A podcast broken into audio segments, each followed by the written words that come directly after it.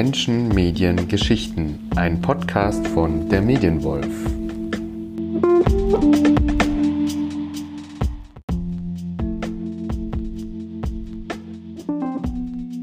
Herzlich willkommen zur vierten Episode. Heute habe ich Annika Füger zu Gast. Sie wird sich gleich vorstellen. Ich habe auch wieder eine Zuschrift bekommen zur letzten Folge, wo es um meinen Papa ging. Da gibt es eine ganz interessante Geschichte, die sich noch zusätzlich ergeben hat, aber das erzähle ich euch ganz am Ende heute.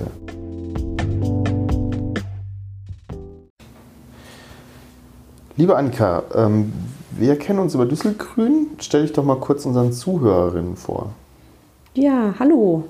Ähm, ich bin Annika. Ich lebe im Moment in Düsseldorf, bin Kulturwissenschaftlerin und arbeite bei einem gemeinnützigen Verein, der Mülheim Initiative für Klimaschutz, ähm, für in Sachen Umweltbildung und Projektorganisation und engagiere mich nebenbei noch ganz viel für Gemüseprojekte, nachhaltige Projekte, eben Düsselgrün. Früher und jetzt aktuell ganz viel für die Solavi Düsseldorf. Vielleicht wollen wir noch mal ganz kurz erklären, was ist Düsselgrün und dann wollten wir uns ja über die Solavi, aber vor allen Dingen äh, unterhalten. Düsselgrün ist ja ein urbanes äh, Gartenprojekt. Wo ist das? Das liegt in Düsseldorf direkt hinter dem Hauptbahnhof, also super zentral. Mhm. Ist ein offener Garten, der in einem Park liegt, immer zugänglich ist und zu dem jeder dazustoßen kann und mitmachen kann und sich einbringen kann. Sonntags gibt es meistens einen Gartentreff und wer jetzt Lust bekommen hat, kann einfach mal vorbeischauen. Und da hast du auch lange Zeit mitgemacht und jetzt machst du bei der Solavi mit. Was ist denn die Solavi?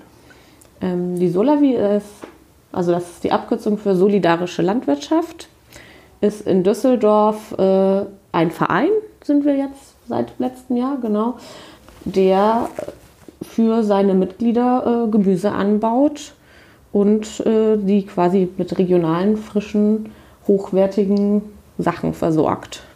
Wie muss ich mir das vorstellen? Also was für ein Umfang? Wie groß ist der Verein aktuell? Wie, wie groß ist, sind die Felder? Wie, wie kann ich mir das jetzt vorstellen, wenn man sagt, okay, da kann man mal hinkommen zum Besuchen oder wenn ihr mal so ein Fest macht oder so, was, was, kann, was kann mich da so erwarten? Also wir haben aktuell äh, Land gepachtet äh, bei Büttgen-Karst vom Bioland Lammertshof. Es sind 0,8 Hektar, also wir sind sehr klein. Ähm, darauf bauen wir unser Gemüse an, haben zwei Folientunnel und sonst der Rest ist quasi ja, Freiland sozusagen. Und wir haben eine Vereinsstruktur, haben ähm, vier Personen in Teilzeit angestellt derzeit, die quasi ähm, bei uns arbeiten auf dem Acker und auch äh, im Büro quasi und haben um die 130 Mitglieder im Moment. Wow. Genau. Und diese 130 Mitglieder teilen sich 60 Ernteanteile. Ein Ernteanteil ist äh, so gedacht, dass er quasi, ja, je nachdem, wie viel man kocht, wie viel man verbraucht, in der Hauptsaison, würde ich sagen, zwei bis drei Leute mit Gemüse versorgen kann. Das ist so unsere Größe der Zeit. Der Verein besteht seit zwei Jahren, richtig? Letz, also letztes Jahr haben wir den Verein gegründet. Die Solavi gab es schon vorher. Mhm. Ähm, das ist so ein Prozess gewesen, dass man sich überlegt hat, welche Strukturen wollen wir. Mhm uns geben, wie machen wir weiter und genau. Jetzt seit letztem Jahr eben ein eingetragener Verein und davor einfach eine Gruppe von Menschen, die das äh, mhm. organisiert hat. Und was heißt jetzt davor? Über welchen Zeitraum sprechen wir da ungefähr? Wie, seit wann gibt es die ähm, Solavi? Wir haben jetzt unsere dritte Saison. Dritte Saison. Ist jetzt angefangen, genau. Aber das ist schon auch bemerkenswert, wenn man überlegt, drei, drei Saisons und dann 100, 130 mhm. Mitglieder, ne? Ja, auf jeden Fall. Also ich glaube, äh, ganz viele, die angefangen haben, hätten auch nicht gedacht, dass das dann doch ähm, so schnell auf äh, so gute Resonanz stößt. Und im ersten Jahr war es auch nicht so einfach, die Anteile voll zu bekommen. So und jetzt äh, von Jahr zu Jahr äh, funktioniert das besser. Mhm. Und wir mhm. haben auch eine Warteliste, mhm. auf die man sich setzen kann, wenn man Interesse an einem Anteil hat. Mhm, okay, also die Anteile sind jetzt alle aktuell vergeben. Genau, und ja. es passiert dann trotzdem immer mal, dass jemand umzieht, äh, dass irgendwas ist, dass ein Anteil frei wird, dann kann man quasi nachrücken. Mhm. Aber es ist alles auch so konzipiert, dass wir genau schauen, wie viel können wir anbauen, wie viele Leute können wir versorgen und dementsprechend gibt es dann auch Anteile. Mhm. Mhm. Okay, lass uns doch mal ein bisschen darüber sprechen. Äh, also einerseits, was so deine Funktion ist und wie sich jeder einzeln so einbringen kann oder wie sich das so für ein Mitglied einfach so gestaltet. Also was machst du denn genau bei der Solavi aktuell?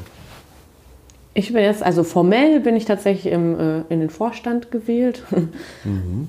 Genau, und sonst ähm, ist das bei uns so, dass es, wir haben uns auch, das ist eine Besonderheit, wir haben uns ja von Verbraucherinnenseite her gegründet. Mhm. Das heißt, wir es war nicht so, dass es einen Hof gab, der gesagt hat, ich möchte gerne solidarische Landwirtschaft machen und suche mir jetzt Leute, die das abnehmen, sondern bei uns gab es diese Gruppe von Menschen, die gesagt hat, wir wollen nach, eine solidarische Landwirtschaft haben und dann erstmal einen Hof gesucht hat, keinen Hof gefunden hat und dann eigenständig ein Stück Land gepachtet hat und einen Gärtner angestellt hat und so weiter und so fort. Das heißt, bei uns kann man einfach super viel machen von sich aus. Also man mhm. kann bei allem mitmachen. Mhm. Ja, so, ich mache irgendwie auch bei allem mit. Ich fahre auf den Acker und helfe damit an den Aktionstagen. Ich mache auch ganz viel Excel-Tabellen, die Budgetplanung, da bin ich mit beteiligt und solche Sachen. Also ja, ich weiß gar nicht, wo ich anfangen soll, weil es einfach ein riesen komplexes Projekt ist. Mhm. Sei es Mitgliederverwaltung oder ähm, ja, weiß ich nicht. Es hat sich jetzt eine Pilzgruppe gegründet, da mache ich nicht mit, aber von der habe ich schon profitiert, weil ich Pilze probieren durfte. Ja, es ist super vielfältig. Das ist ja ganz, ganz toll. Man sagt ja dann auch so, das ist wie so eine Art äh, Graswurzelprojekt irgendwie. Ne? Also es kommt so von unten. Es ist jetzt nicht so, es gab da einen Hof oder so, sondern es haben sich Bürgerinnen und Bürger zusammengefunden, haben angefangen, das zu gründen, haben sich um Feld gekümmert und so weiter und so fort. Und du hast ja auch schon beschrieben, es gibt so Vereinstätigkeiten, die dann so anfallen. Hast du da, kannst du so Pi mal Daumen sagen, was so dein, dein Arbeitsaufwand für das ist, so aktuell ungefähr? Kriegst du, kannst du das so in Stunden pro Woche oder wie muss ich mir das so vorstellen? Das ist schwierig und ich glaube, wahrscheinlich bin ich jetzt auch nicht so die gute Vergleichsgröße, weil ich natürlich jemand bin, der, wenn er so ein Projekt sich ausgesucht hat, da auch direkt massiv viel Zeit rein investiert. Ich würde schon sagen, dass es in den Hochzeiten ein Tag pro Woche war. Mhm. So. Wenn man jetzt auch auf den Acker fährt, an so einem Aktionstag, dann macht mir das auch am meisten Spaß, wenn man dann wirklich mit Kaffee kocht, Mittagessen vorbereitet und da so einen ganzen Tag rausfährt. Mhm. Mhm. Genau. Also was wir jetzt aber, ähm, wenn man bei uns Mitglied wird, woran man sich so orientieren soll, ist, dass man über das Jahr gesehen an sechs Ernten oder Aktionstagen mitmachen sollte. Mhm. Also als ganzer Anteil. Wenn ich mir den teile, kann ich mir auch die Arbeit dann noch aufteilen. Aber das ist so der Durchschnittswert, den wir so jetzt aus der Erfahrung der letzten Jahre nennen und sagen, daran sollte man sich orientieren wenn man jetzt so Bock hat auf so ein Projekt wie so eine Pilzgruppe oder aktuell gibt es auch eine Gruppe, die eine äh, Totholzecke an, anlegen will für Kleintiere, dann kommt dann natürlich noch mal Zeit drauf. Das ist ja auch im Düsselgrüngarten so. Ne? Wenn man ja. jetzt halt da so einen Blühstreifen oder ein Bienenbeet bauen will, dann muss man da halt ein paar äh, Stunden investieren und schauen, dass das passiert. Genau, aber du hast ja auch den Aspekt angesprochen, man kann sich die Arbeit ja auch aufteilen, dadurch, dass es auch viele Personen sind, die mitmachen, kann das auch mal schneller gehen. So, ne? Und äh, klar, wenn ich jetzt äh, in deiner Position, da muss man auch den Verein noch so mitverwalten, das haben wir ja schon besprochen, dann braucht man ja auch mehr, mehr Zeit dafür. Lass uns doch gerne noch mal so ein bisschen darüber sprechen, ähm, wenn ich sage so, wow, ich finde find das interessant. Ich habe auch mal was über das Konzept von Solavi äh, gehört. Vielleicht müssen wir auch da noch mal so ein bisschen den Zuhörerinnen erklären, was bedeutet das denn jetzt genau? Also ich kann jetzt irgendwie Mitglied werden, ich kann auf eine Warteliste, ich kann Ernteanteile bekommen. Und welchen Mehrwert so habe ich für mich in meinem Alltag? Wo siehst du das? Oder auch vielleicht nicht nur für mich allein, auch für die Gemeinschaft oder Gesellschaft? Ja, also für sich selber nimmt man natürlich ganz viel mit, weil man jetzt so wie wir funktionieren unglaublich viel lernen kann. Also bei uns kann man ja wirklich aktiv auf den Acker gehen und wirklich lernen, wie Gemüseanbau funktioniert. Mhm. Ähm, was der Mehrwert aber generell ist oder warum für mich solidarische Landwirtschaft wirklich so eine Herzenssache geworden ist, ist, weil sie äh, das System komplett anders denkt. Also es ist, funktioniert nämlich so, dass wir eben diesen Budgetplan machen. Wir rechnen aus, okay, dieses Jahr, wie viele Angestellte haben wir, ähm, wie viel Geld bekommen die, wie viel Jungpflanzen und Saatgut müssen wir einkaufen, äh, was für Geräte müssen wir anschaffen, welche Maschinen müssen wir ausleihen, so was ist unser, sind unsere Ausgaben für das ganze Jahr. Die stellen wir dann vor bei einer Bieterunde, wo alle eingeladen werden, die mitmachen wollen und äh, stellen dann auch vor, was das pro Anteil, also auf die 60 Anteile im Monat heißen würde im Durchschnitt. Das heißt, wenn man bei uns mitmacht und das Geld, das man bezahlt, das orientiert sich an den Kosten, die wir haben. Und es ist nicht so, dass dann eine Gurke bei uns einen Euro kostet, sondern wir die Arbeit bezahlen und dann kommen da null Gurken raus, weil ein schlechtes Jahr war, oder zehn Gurken, weil ein gutes Jahr war. Wir haben uns aber dazu verpflichtet, dass wir die Arbeit bezahlen. Und deswegen ist es solidarische Landwirtschaft und es ist radikal anders als all das, was im Supermarkt passiert. Mhm, mhm.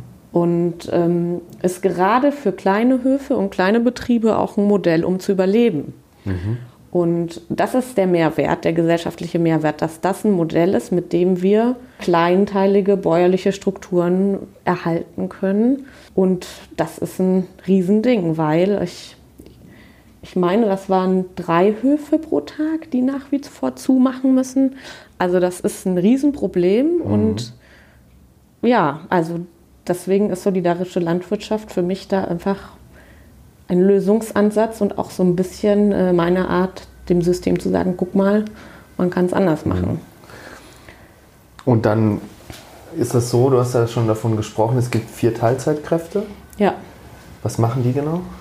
Also wir haben äh, seit Anfang an unseren Gärtner, den Niklas. Der ist quasi die verantwortliche Person für Anbauplanung, alles rund um den Gemüseanbau auf dem Acker. Und seit dem Jahr haben wir jetzt auch noch äh, eine weitere Gärtnerin, die Christa, die ihr letztes Ausbildungsjahr bei uns macht. Und dann haben wir ähm, auch noch äh, Tina, die schon auch schon seit Anfang an immer mit dabei ist mit ähm, einen Minijob und jetzt auch ganz neu noch Cora, die auch neben Ackerstunden auch ein paar Verwaltungsstunden macht. Mhm. Genau. Das ist ja eigentlich echt ein ganz, ganz, ganz tolles Projekt. Ne? Also gut, die Solavi an sich äh, ist ja nichts super Neues, sondern sie ist halt hier neu und man schafft halt damit Arbeitsplätze auch. Ne? Niklas ist einer der Gärtner und er bestimmt, was angebaut wird? Oder wie kann ich da als, als Mitglied äh, im Verein dann oder so, kann ich da mitbestimmen? Habt ihr da noch ein, ein Partizipations... Äh genau, wir haben äh, tatsächlich im, im Herbst, Winter gibt es immer so eine, gab es jetzt die letzten Jahre immer so eine Gemüseumfrage. Konnte man so äh, sagen, was, was war einem zu viel, was war einem zu wenig und gibt es irgendwas, was einem gefehlt hat? Und anhand dessen, was da so kommt, schaut er sich das an, was passt, was kann man ändern, was kann man so lassen und macht dann entsprechend die Anbauplanung. Also man kann sich da aktiv einbringen. Natürlich muss einem bewusst sein, dass bei 130 Menschen, wenn ich sage, ich mag keinen Sellerie, dass es trotzdem auch andere Menschen geben wird, die Sellerie mögen. Ja, ja. Also, aber es ist wirklich, also bei uns, wir haben auch ein Forum zur Diskussion wo man jederzeit äh, seine Wünsche, Bedenken, sonstiges formulieren kann. Und wir haben ja auch Vollversammlungen, wo man auch Wünsche, Sachen äußern kann. Also das sich einbringen geht auf jeden Fall. Wie oft ist dann so eine Vollversammlung oder Treffen? Als wir jetzt angefangen haben, haben wir die tatsächlich monatlich gemacht. Ja. Ähm, sollen jetzt reduziert werden auf quartalsweise im mhm. So, jetzt ist es gerade noch zweimonatig und soll dann langfristig, wenn, wenn nichts ist, quartalsweise sein. Aber natürlich bei Bedarf kann man auch eine einberufen. Ja. Okay, und jetzt, äh, ich bin jetzt zum Beispiel ein großer Fan der Pastinake. Wenn ich jetzt möchte, dass die Pastinake angebaut wird, dann muss ich dafür Stimmen sammeln oder wie macht ihr das dann zum Beispiel? Also Pastinake wird eh angebaut. okay, aber es gibt ja. manchmal... Äh, ja, nee, ähm, dann sagst du, äh, also dann... Äh, wenn das jetzt so wäre, dass niemand die Pastinake kennt und du der Einzige bist, und dann äh, könntest du natürlich sagen, ich mache mal einen Pastinaken-Kochabend, da könnt ihr die alle probieren Aha. und dann das hat jetzt noch nie jemand gemacht, aber das Ja. wäre so meine Vorgehensweise, wenn das wirklich darum ginge, dass da irgendwie ein Gemüse ist, das sonst niemand mag, dann muss man vielleicht clevere Überzeugungsarbeit leisten. Ne? Aber das ist doch Ja. schön, ja. Ja, es geht äh, bei manchen Sachen, also im Grunde bauen wir vom Gemüse eigentlich, würde ich so sagen, in Anführungszeichen alles an, was es so an, an Standardkulturen gibt. Was wir jetzt nicht anbauen mehr, es sind Kartoffeln, weil das so ein Flächengemüse ist und da einfach für uns, letztes Jahr haben wir das probiert, ähm, Input und Output nicht ges- gepasst haben. Also für die Größe, die wir jetzt haben, einfach die Arbeit und den Aufwand, den man reinsteckt, dann nicht ganz zu dem passt, was rauskommt. Und der Bauer, von dem wir das Land pachten, halt selber zum Beispiel äh, viel Kartoffeln anbaut und jetzt so Überlegungen sind, ob man da eher halt wieder ähm, eine Kooperation oder wie auch immer macht. So. Okay. Und wie ist es denn jetzt noch, vielleicht eine letzte Frage, die ich, die ich noch habe, ist, äh, wie ist es denn jetzt, du hast vorhin das mit den Gurken äh, als Beispiel gesagt, dann gibt es halt mal null Gurken oder so, ne? aber es wird halt trotzdem solidarisch finanziert und so weiter und so fort.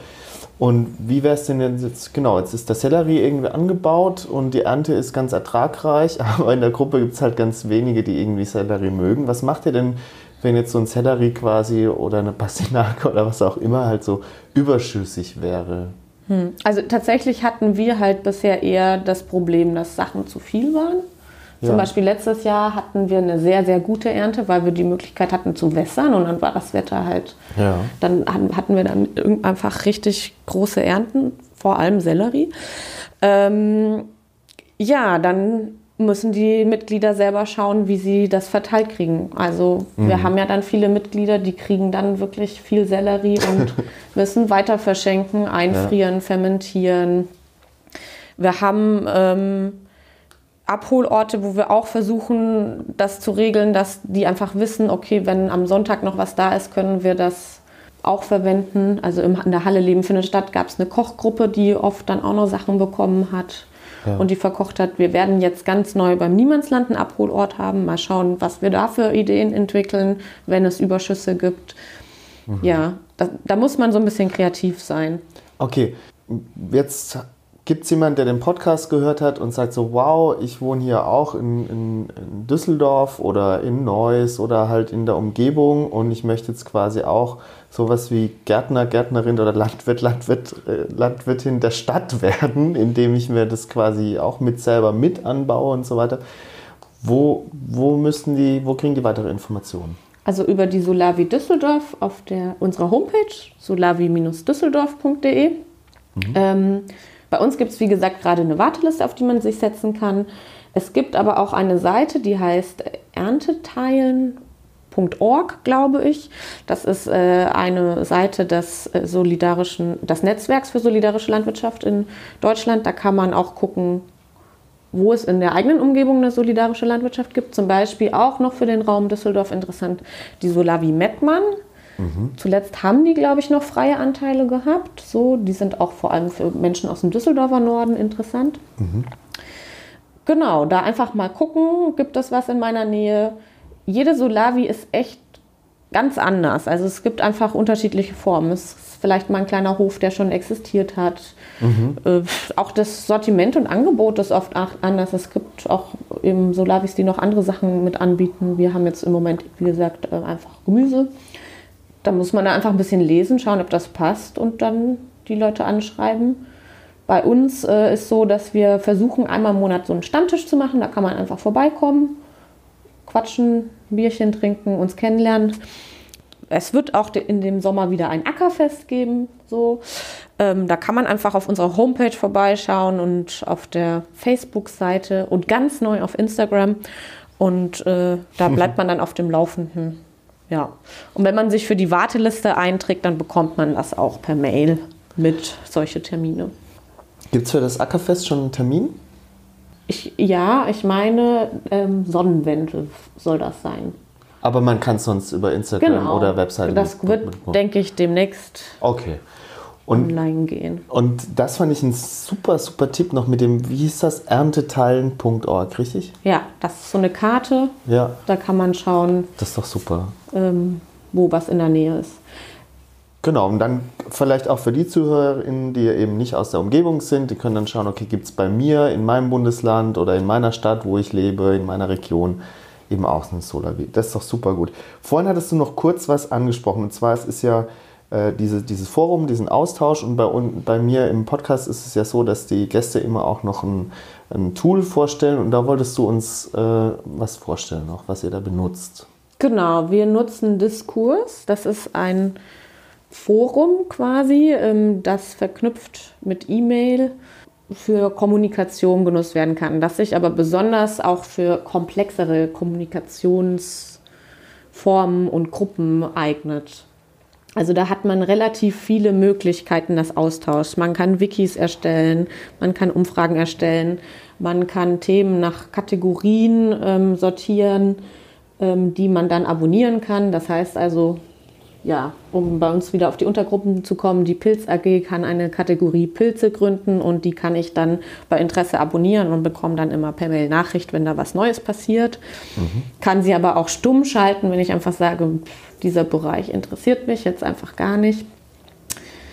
Man kann äh, jeden Nutzer, wie man es aus den sozialen Medien kennt, taggen und dann kriegt er auch automatisch eine Benachrichtigung und so. Mhm. Und das funktioniert einfach, sage ich mal, für größere Gruppen besser als eine E-Mail-Kommunikation, die ja, wie sagt man, die ja dann nicht so wirklich wie ein Dialog oder Austausch ist. Ja, ja. Genau. Und das gibt es auch. Da gibt es auch eine App dazu, aber die ist jetzt nicht so komfortabel. Das ist quasi einfach nur eine App, die dann auf den Browser weiterleitet. Diskurs ist auch ein Open Source Software. Ist wirklich das Ding, um sich intensiv austauschen zu können. Okay, cool. Das heißt, es gibt's, man kann es im Browser nutzen. Äh, ich kann es mit dem Smartphone benutzen, egal welches System, weil mhm. es ist ja eh auch so, dass es weitergeleitet wird. Ansonsten, wenn ich die App halt, wenn die nicht funktionieren würde, könnte ich auch wieder mit dem Browser draufgehen. Das ist ja ganz toll. Hört sich super an. Open Source Software ist auch immer ganz toll.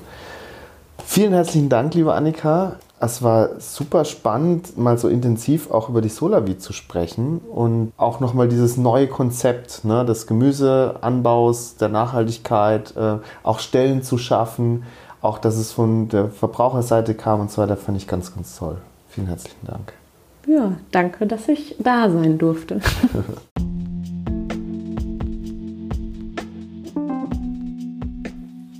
Das war's schon wieder für heute. Ähm, ich bin euch noch eine Erklärung schuldig. Ich habe ja am Anfang schon etwas angedeutet. Es ist einerseits so, ich habe eine Zuschrift bekommen von Tarek, der macht selbst auch Bürgerfunk in Duisburg und hat gemeint, ja, schneid doch mal in Zukunft die Äs und uns und die Denkpausen raus. Das versuche ich in Zukunft, ähm, wenn es die Zeit zulässt, die Dinge nochmal nachzuschneiden. Und das zweite ist, dass zur letzten Folge, wo es um meinen Vater ging, hat sich eine Person gemeldet, die die Familie meines Vaters noch aus Sachsen, also aus den 40er Jahren kennt. Ich möchte aber gar nicht mehr verraten. Es wird also eine Fortsetzung zur Episode 3 geben. Wahrscheinlich so im September, Oktober. Das ist eben abhängig von einem Treffen mit den jeweiligen Personen. Und wenn ihr jetzt noch Fragen habt an Annika, schreibt mir gerne oder schaut eben auf der Solavi-Seite vorbei. Und wenn ihr auch eine interessante Geschichte habt, meldet euch sehr gerne. Ich suche immer wieder Gäste für den Podcast. Bis bald.